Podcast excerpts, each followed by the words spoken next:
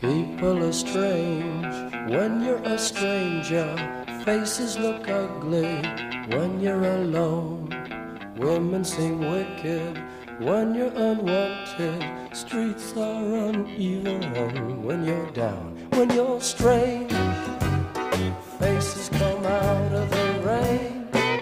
When you're strange, no one remembers your name. When you're strange, when you're strange, when you're strange. People are strange. Comienza un nuevo episodio de Leyendo a Martillazos, el programa favorito de la familia lectora. Lectora, lamera, lameros, lameanos, amantes de los bodrios perfecto. Eso, y sí, por sí. sobre todo de los clásicos, Andrea. ¿Cómo estás? ¿Cómo está, está este viernes ahí en el campo? Muy bien, aquí estamos preparándonos, pues, ah, ya recuperada en un Ah, sí, 100% de, de los estragos causados por la celebración de tu magno evento, pues, Eduardo, el fin de semana pasado. Así que aquí preparándonos ya para comenzar un nuevo fin de semana, pues claro que sí, siempre Sí, ahí. ¿ah? mucha, mucha denuncia tuvimos también ¿ah? de los vecinos. Había mucha gente porque mandamos las coordenadas en su minuto, llegó, llegaron todos ahí todos, la Calila, la Mojojo. Todos, todos, todos, claro. Y ese que tú sabes que le dicen, pues ah, también llegó. Ah, el cara de bodrio que le dije. El careborio que le dicen, justamente, Ah, justamente, el mismo, Así sí. que sí, está, se te Ahí ve, se te ve bien, Andrea, se te ve bien. Ay, bueno, muy bien. Aparte que es día viernes, Bueno. ¿cómo vamos a estar mal el día viernes? Sí, por supuesto, pues ahí, pero con toda la, con toda la intención y la disposición, pues Eduardo, para martillar aquí una nueva obra. Así que ahí estamos, al pie del cañón, como siempre, jefe. ¿ah? Ahí pues, estamos. Andrea, tienes que subirnos el nivel una vez más. Tienes esa No. tarea. Después de cada bodrio, la Andrea nos vuelve a posicionar eh, bien las estadísticas, porque la gente se enoja cuando sale los bodrios algunas. se enoja, dice, No, pero la gente igual disfruta, Sí, disfruta ese se tipo de se instancias, pues claro, sí, está bueno distenderse también, pues Eduardo, si no todo tiene que ser tan serio, no hay para qué. Ah, así que súper bien recibidos siempre los bodrios, ahí se agradece un momento hilarante. Oye, de- Andrea, ¿y cómo te ha ido con, la- con las estrategias? Mira, me ha ido bien, pero la verdad es que solamente logré eh, flirtear con un chiquillo. Ah, ya. El único que me resultó. Y era un sí, bot, era un bot. Y era un bot, y era un bot. Así que la verdad es que para- al Ah. parecer las coordenadas dadas por el amigo ahí no funcionan demasiado. O a lo mejor seré yo, pues Eduardo, ah, que, no- que estoy fuera de... Eh, A lo mejor no estás haciendo tú misma. po. Sí, también, pues, puede ser, puede ser que me esté, que me esté enmascarando, ah, me esté enmascarando. esté- demasiado. ¿no? Claro, claro, no estoy dando riendas sueltas ah, a mis emociones y, y no he buscado el Mira, éxito tampoco. ah. Pero hoy día puedes ser tú misma y puedes exponer lo que tú quieras. Muy bien. ¿Qué nos Ya, traes? pues vamos, vamos a ir entonces con una obra de un autor bastante eh, controvertido, ya eh, no tan, tan conocido, a pesar de que es sumamente eh, importante dentro del mundo de la literatura, ya vamos a ver por qué, pero no es tan, tan conocido ya hoy por hoy. Así que vamos a retomar este autor que es Ernesto Cardenal, ¿ya? Eh, y vamos a abordar un texto de él que se titula Oración por Marilyn Monroe, fíjate, ya Mm. Un poco ahí a lo que tú nos compartías la semana pasada, ¿te acuerdas del episodio ese en que hablábamos acerca de eh, Andy Warhol, ¿no es cierto? Y Mm. esta obra eh, que se vendió en millones y millones asociada a la figura de este ícono del cine norteamericano. Así que vamos a tratar de darle una, una vuelta, ya Ah, pues, interesante. Eh, a, esa, a esa propuesta. ¿ya? Bueno, partir eh, contándote a ti y a los que nos escuchan que Ernesto Cardenal Martínez fue un poeta, sacerdote, teólogo y artista nicaragüense, nacido en 1925 y fallecido hace poquito, fíjate, en el año 2020 a los 95 años. Chúpate esa. ¿ah? Claro, Cardenal perteneció a una de las familias más connotadas y conservadoras de su país de origen, Nicaragua, recibiendo por ello una férrea formación católica, además de contar con la posibilidad de estar en permanente contacto con el arte y la cultura desde sus primeros años. ¿ya? Esta es una persona que eh, tuvo, ¿no es cierto?, esa posibilidad, dado su origen, ¿ah? es una persona de una familia bastante acomodada, muy respetada ya dentro de eh, la sociedad de su época en Nicaragua, y eso le permitió a él tener una formación intelectual eh, que estuvo marcada, fíjate, por los viajes, ¿ya? Eh, él estudió filosofía y letras, ¿ah? Para variar, pues, Eduardo. eh, otro más. filosofía y letras, claro. Otro muerto de hambre más. sí, nomás fue, ¿ah? pero eh, por su estudio de, filosofía y letras, ¿no es cierto?, los cuales hizo en su país de origen en un comienzo, ¿verdad? Y los que continuó, fíjate que en Estados Unidos y en Europa, ¿ah? Chúpate esa. Bueno, a fines de la década del 40 regresa a Nicaragua y se une a la lucha contra el régimen de Anastasio Somoza. ¿Ya? Este es un personaje, eh, eh, Cardenal es un personaje asociado sobre todo al tema político de una manera como muy, muy relevante, ¿ya? El tema de la ideología atraviesa sistemáticamente toda su vida, ¿ya? Y por supuesto eso se traduce en una producción literaria eh, bastante teñida, ¿no es cierto?, por su tendencia política, ¿verdad?, y por su pensamiento, ¿ya? Entonces, de algún modo vamos a, a, ver aquí a un poeta bastante comprometido con su obra, ¿ya? Y con los mensajes que a partir de ella se desprende. ¿ya? Durante este mismo proceso revolucionario y luego de vivir traumáticas experiencias, ya esta, esta lucha, ¿no es cierto?, contra el régimen de Anastasio Somoza, em, decide ordenarse sacerdote, fíjate, y aquí viene como la primera cosa curiosa ya en la vida de este Ernesto Cardenal, que había estudiado filosofía, que se había dado varias vueltas por el mundo, ¿no es cierto?, en un minuto de su vida, luego de esta experiencia, ¿no es cierto?, luchando o peleando en la revolución, ¿verdad?, eh, contra Somoza, eh, tiene como una especie de epifanía ¿no es cierto? Y decide convertirse al sacerdocio, ya asumir, ¿no es cierto? Este, este ahí tengo que confesar que a ti me pasó lo mismo, Andrea, en algún minuto. Cuenta esa experiencia, Eduardo, para que los lameros la conozcan. Más adelante, la cuarta temporada. Ya, pero, pero colgaste los hábitos, ¿ah? según te estoy viendo. Que me eché de teología 1, entonces no, pude, ah. no pude seguir. Ahí está, pues no pudiste seguir. Bueno, ahí nos contarás tú tus aventuras y desventuras ¿ah? en relación a eso, pero es interesante saber ¿ah? ese tipo de cosas. Bueno, desde este momento en adelante, ¿no es cierto? Cuando él asume la vida sacerdotal, eh, Ernesto Cardenal estará atravesado, ¿no es cierto?, por diversas experiencias que van desde ser el fundador de una comunidad católica primitivista hasta ostentar el cargo, fíjate, de ministro de Cultura de su país entre el año 1979 y 1987. Esto en el contexto del gobierno popular instalado en Nicaragua luego de la revolución que derrocó a Somoza, ¿no es cierto? Como él había participado, ¿no es cierto?, de esta lucha revolucionaria, se le premió, ¿no es cierto?, con este eh, cargo, ¿no es cierto?, de ministro de Cultura, el cual ostentó durante casi una década, ¿ya? Así que eh, es bastante importante, digamos, la labor que él ejerce en términos culturales dentro de este contexto, ¿no es cierto?, en, en, la línea verdad de su ideología. ¿Ya? Ahora, eh, este último cargo le valió años más tarde la suspensión de su labor como sacerdote, la que fue dictaminada por, fíjate, Juan Pablo II, por oh. considerar a Cardenal un clérigo subversivo por su cercanía ideológica con el marxismo, ¿no es cierto?, que según Juan Pablo II se contradecía con el ministerio católico. O sea, también fue un hombre bastante perseguido, ¿no es cierto?, por su compromiso y por declarar su compromiso con estas ideas cierto?, eh, vinculadas al Es que yo creo que eso es un temazo, ¿ah? Se puede ser sí, puede. sacerdote católico y ser marxista, yo creo que Complejo, súper complejo. Yo, creo que hay una incompatibilidad, una contradicción ahí irreconciliable.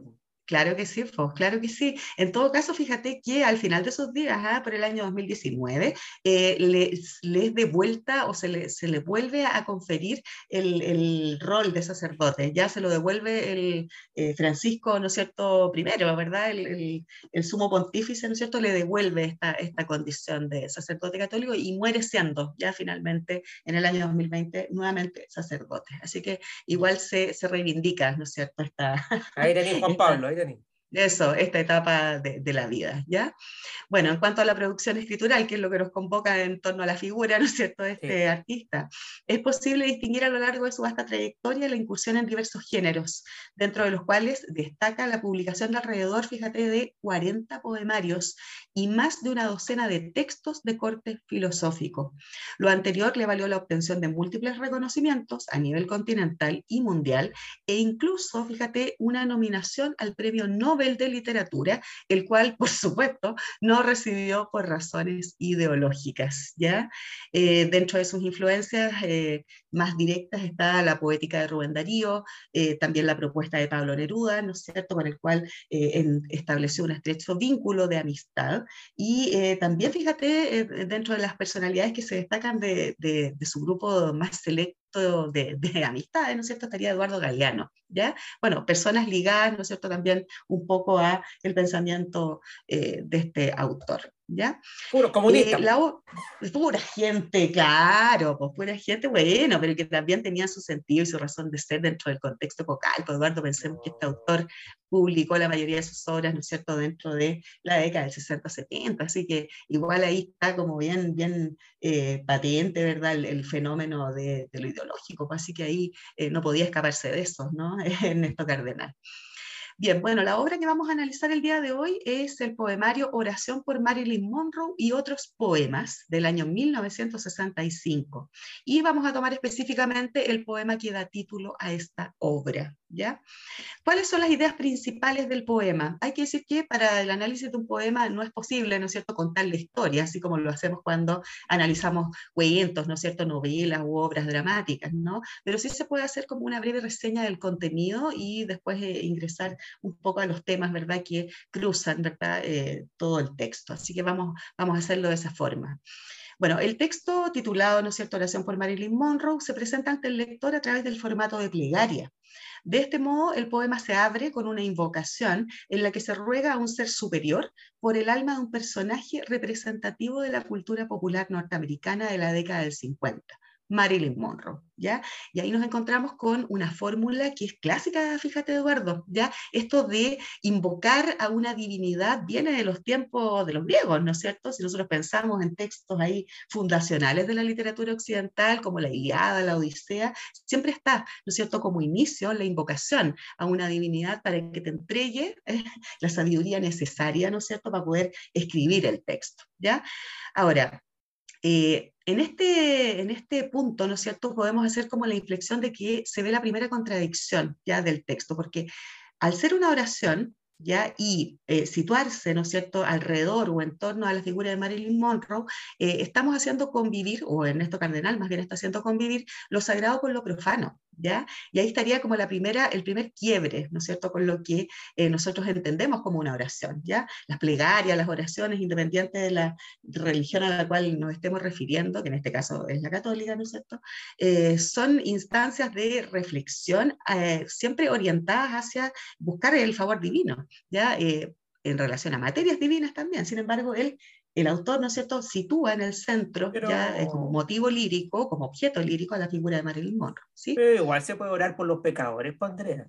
Bueno, esa es más o menos la línea. Yo he orado harto por ti.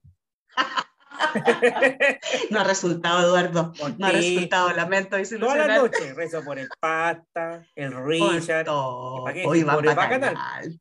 Claro, almas perdidas, almas por perdidas. el Pancho también. ¿Ah? también ese Pancho. Saludos al gran Pancho. Apuesto como a las 3 de la mañana con todo lo que tengo que decir. con todo lo que tengo que pedir. Ah, y por tu, y por tu alma misma también. ¿ah? Un ejemplo nomás, un ejemplo. claro que sí. Bueno, a lo largo del texto entonces, el hablante posicionará la figura de la actriz como el centro de sus reflexiones acerca de las devastadoras consecuencias que la despersonalización de la sociedad de consumo puede generar en el alma de los seres humanos, haciendo hincapié en la idea de cómo la banalidad y el hedonismo del mundo contemporáneo desplazan y anulan la condición humana del individuo, transformándolo en un mero objeto y rebajándolo de este modo a terminar transformado en una suerte de fetiche de masas. ¿ya?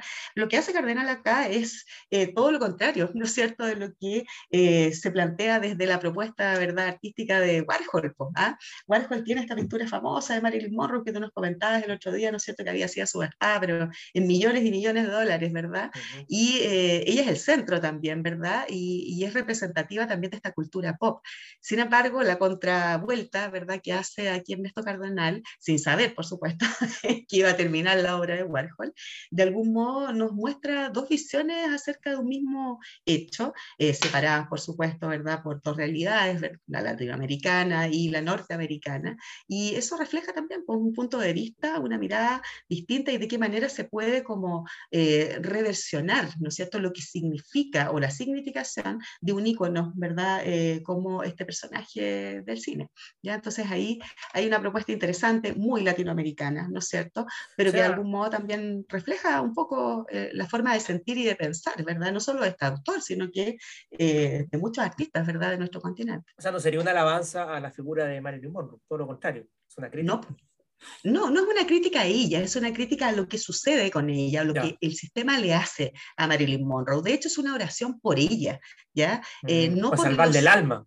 Exactamente, y, por, y en el fondo, para justificar un poco el por qué este personaje se transformó no solamente en un ícono, ¿verdad?, o un fetiche de masa, sino que también las consecuencias que trajo aquello para su propia humanidad, ¿ya? O sea, en el fondo va, va como por ahí, ya la oración. Hay un condolerse de la figura de Marilyn Monroe, ¿no es cierto?, en varios eh, pasajes ahí, eh, de alguna manera el hablante lírico pide por el alma de esta persona que, eh, siendo inocente, fue arrastrada, ¿no es cierto?, por una sociedad de consumo que al final la terminó objetualizando, ¿verdad?, y mm. transformándola en solamente un ícono ya solamente una figura, ya olvidándose o descuidando ya el, ser de, este, de, esta actriz. Entonces, va por ahí un poco la reflexión, es una reflexión bastante profunda, ya, y sobre la base de un tema que en general no se aborda mucho, ya en la literatura eh, de este continente, me atrevería a decir que incluso hoy en día tampoco, ya es, es un tema demasiado, demasiado recurrente, entonces ahí hay una innovación, ya. Em, el lenguaje, llama la atención la sencillez del lenguaje empleado por Cardenal, ya lo que a su vez genera el efecto de cercanía y familiaridad con el lector. Se observa además el manejo de un léxico desprovisto de recursos literarios intrincados, ya como la utilización de figuras retóricas o complejas alegorías. ¿ya? Cardenal destaca más bien la utilización de la ironía y el sarcasmo, lo que se condice con el propósito crítico que existe detrás de su propuesta. ¿ya? Eh, el estilo puede adscribirse a lo propuesto por la lírica de contestatario, desarrollada, como te comentaba hace un rato atrás, ampliamente durante la década de los 60, cuyo propósito radica justamente por la visibilización directa y sencilla de las problemáticas de este momento vocal, por lo mismo, abundan en esta obra, ya en la obra que estamos analizando ahora, las referencias a un lenguaje cercano a la idea de un mundo escindido por ideologías opuestas y por los efectos de la Guerra Fría, ya muy cercano, como te comentaba hace un rato atrás, a lo que hace Nicanor Parra en su momento, ya mucha crítica, mucho pegarle ahí a Norteamérica, ¿verdad? Y toda esta ideología del consumo, bueno, y eso obviamente está influido por todas las ideas, ¿no es cierto?, de eh, este autor, ¿verdad? Que, que claramente están depositadas en, eh, en textos como, ese, eh, como este y en toda su obra poética, en verdad. ¿ya? Es importante señalar también que, si bien Ernesto Cardenal, al igual que otros autores de la generación del 40, se consideran a sí mismos como herederos de las influencias de la vanguardia, el elemento diferenciador en relación a sus padres literarios radica en que, lejos de esconder o sugerir significados, con estas obras se persigue el propósito de inquirir, acusar y demandar. ¿ya? Hay que decir acá que Ernesto Cardenal, al igual que muchos poetas contemporáneos de su momento histórico, em, recibieron las influencias de la vanguardia de una, de una manera muy, muy evidente. ¿ya? Sin embargo, eh, consideran que la vanguardia se transformó en una estética que terminó sumida en la evasión, ¿ya? traicionando de este modo su génesis y ruptura de, de, de, de cambio. ¿ya? Entonces, de algún eh, como que se rebelan en contra de eso, ¿ya? Y apuestan por una poesía o por una literatura de corte más simple, eh, menos llena de metáforas, menos llena de simbolismo y mm. más plagada de mensajes directos. ¿ya? De algún modo hay, hay, una crítica aquí bastante importante a lo que proponía eh, la vanguardia. ¿ya? Es como la retaguardia de la vanguardia, podríamos decir, de algún modo. Un poco lo que de la filosofía aquí de Borges es ¿no? se transforma en la sociedad del espectáculo al final. Exactamente, eh, Estos simulacros que ya no representan nada, como decía Baudrillard también. Claro, y esto eh, tan vacío, ¿no? Tan vacío en lo que se transformó la vanguardia finalmente. Ahora, igual ahí hay, hay, hay, un punto en el que yo no estoy tan de acuerdo, porque si pensamos en la vanguardia de Borges, ¿no es cierto?, de Girondo, el contenido está, ¿ya? Eh, yo creo que aquí hay una, una, alusión más bien a las vanguardias europeas, ¿ah? me da la impresión que, que por ahí va... va yo, yo lo pensaba más desde, desde, el arte, así como mm, sí, finalmente lo que hace el arte pop de Exacto.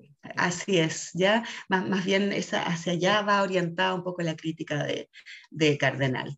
Ahora, ¿qué más decir? La trascendencia de su obra poética se materializó en un movimiento literario, ya que se extendió por toda Hispanoamérica, fíjate, denominado el exteriorismo ¿ya? el cual es definido por el mismo autor como una poesía objetiva, narrativa y anecdótica, hecha con elementos de la vida real y con cosas concretas, con nombres propios y detalles precisos, y datos exactos y cifras y hechos y dichos. En fin, dice Cardenal, es la poesía impura. ¿Ya? Es un poco parecido a lo que años después van a proponer eh, también los infrarrealistas, ¿ah? Eh, Bolaño, ¿verdad? Y toda esa gente que formaba parte de ese grupo también estaban un poco por esta propuesta, así que puede ser que aquí también haya eh, algún germen ya semejante a lo que vino en las décadas posteriores, ¿ya? Así que eh, en general, bueno, el análisis que se puede hacer a nivel de, reflexión y hacer un poco la bajada del texto es tributar eh, el mérito que tiene Ernesto Cardenal de poner en la palestra, ¿no es cierto?, de su momento focal,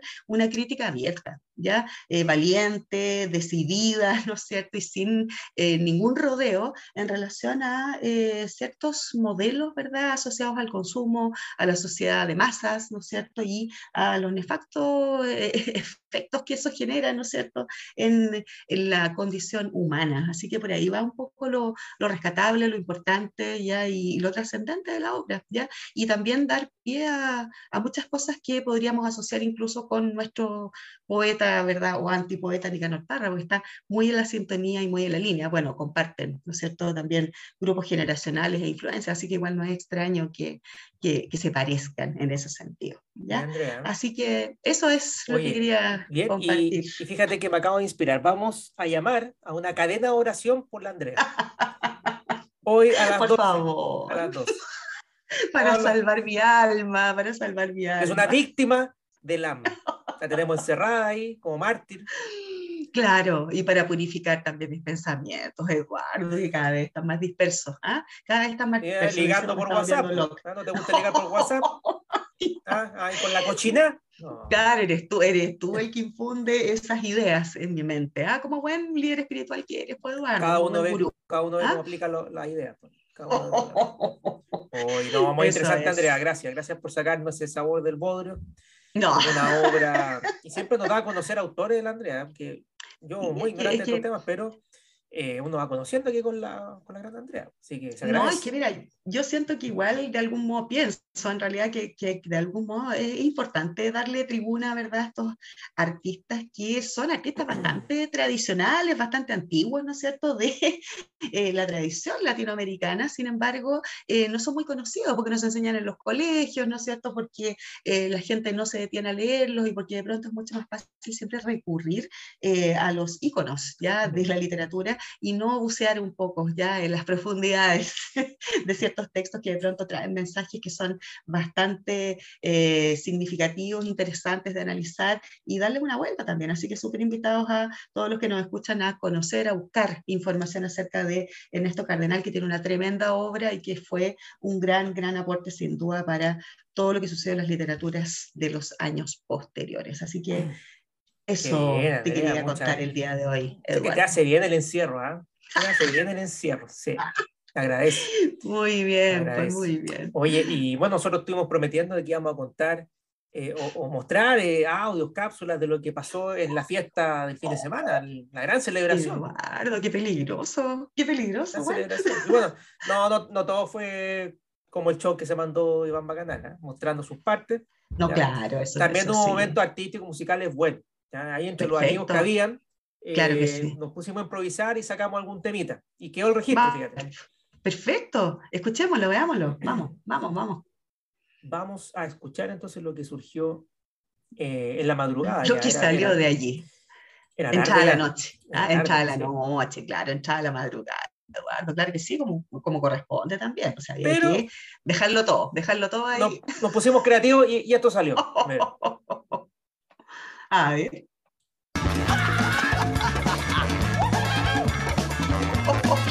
Hasta Andrea. Mira. Oh, fabuloso.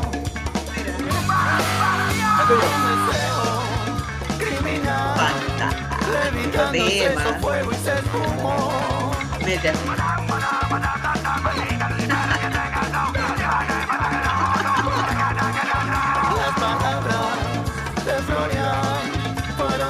Fabuloso. que le hicieron levitar.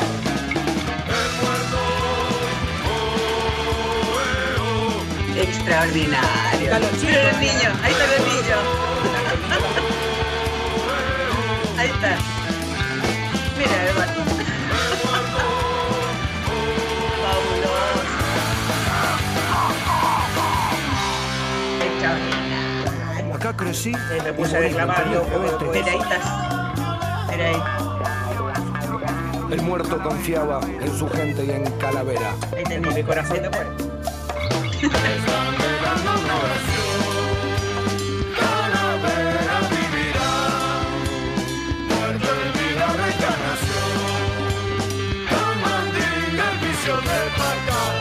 Qué buen Sí, tema te sacaste. Sí. bien, excelente. Pues ahí está, po, ahí está. Incluso Mm, Kylie que han hecho un cover de nuestra canción. Sí. Claro, sí, claro. vamos a sí, demandar. po. vamos a demandar. aprovechándose, aprovechándose ahí de, de- de lo que pasó, de lo que se vivió, pues, ah, claro, no, excelente, gran momento, ah, gran momento, eh, fabuloso, nada que decir, pues fabulosas imágenes además, ah, se agradece, se agradece mucho. Ya, pues, Muy bien, Estamos a soltar, estamos a soltar, van en camino, van Fantástico. en camino. Me voy, me voy ahí con el muerto, ¿ah? muerto. Muy Oye, eh, agradecer a la gente que sigue escuchando, leyendo martillazos, Sí, desde la primera hasta la tercera temporada.